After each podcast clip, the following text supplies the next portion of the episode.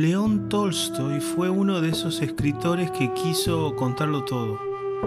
Su vida marcó un capítulo imborrable para la literatura universal y sus obras realistas, principalmente La Guerra y la Paz y Ana Karenina, cambiaron la forma de leer y de escribir de su época y de pensar también. Su anarquismo pacifista inspiró, por ejemplo, a figuras como Mahatma Gandhi y Martin Luther King. Cuando era una celebridad, cuando ya había logrado lo que algunos llaman éxito, él cayó en una crisis existencial y comenzó a alejarse de su familia. Se convirtió en una zeta que no bebía alcohol, comía muy poco, solo vegetales, y dormía en un catre duro. A los 82 años decidió dejarlo todo. Abandonó el hogar familiar sin preaviso y con lo puesto, un par de camisas, un abrigo para el frío ruso, una linterna. Su hija Sasha fue la única que supo de su partida. Acá va una carta de despedida de un Tolstoy ya enfermo a su esposa Sofía, con quien tenía una relación tortuosa. Acá va la ruptura con la familia. Acá un hombre huyendo del mundo. Lee Marcelo Bucosi.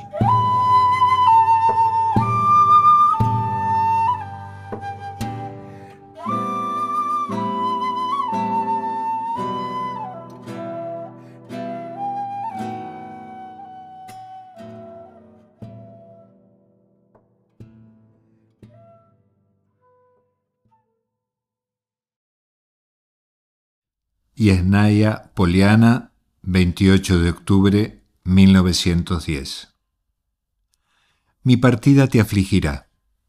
Lo lamento, pero compréndelo y créeme que no he podido actuar de otro modo.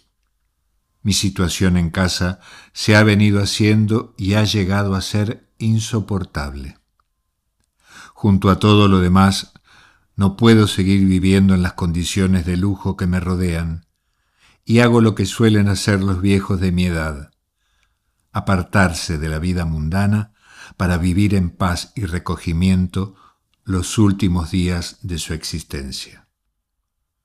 Por favor, compréndelo y no vayas tras de mí si aciertas saber dónde estoy. Esa llegada tuya no haría más que empeorar la situación de ambos sin cambiar en nada mi decisión. Agradezco tu honesta vida de cuarenta y ocho años a mi lado y te ruego que me perdones por todo lo que haya sido culpable ante ti, lo mismo que yo te perdono con toda el alma por cuanto hayas podido serlo ante mí.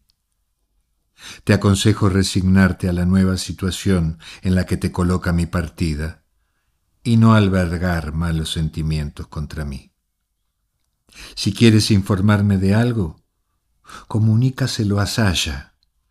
Ella sabrá dónde estoy y me reenviará todo lo necesario.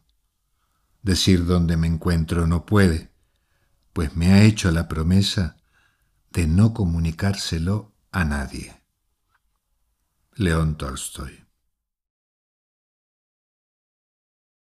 Epistolar. Antología de lo íntimo.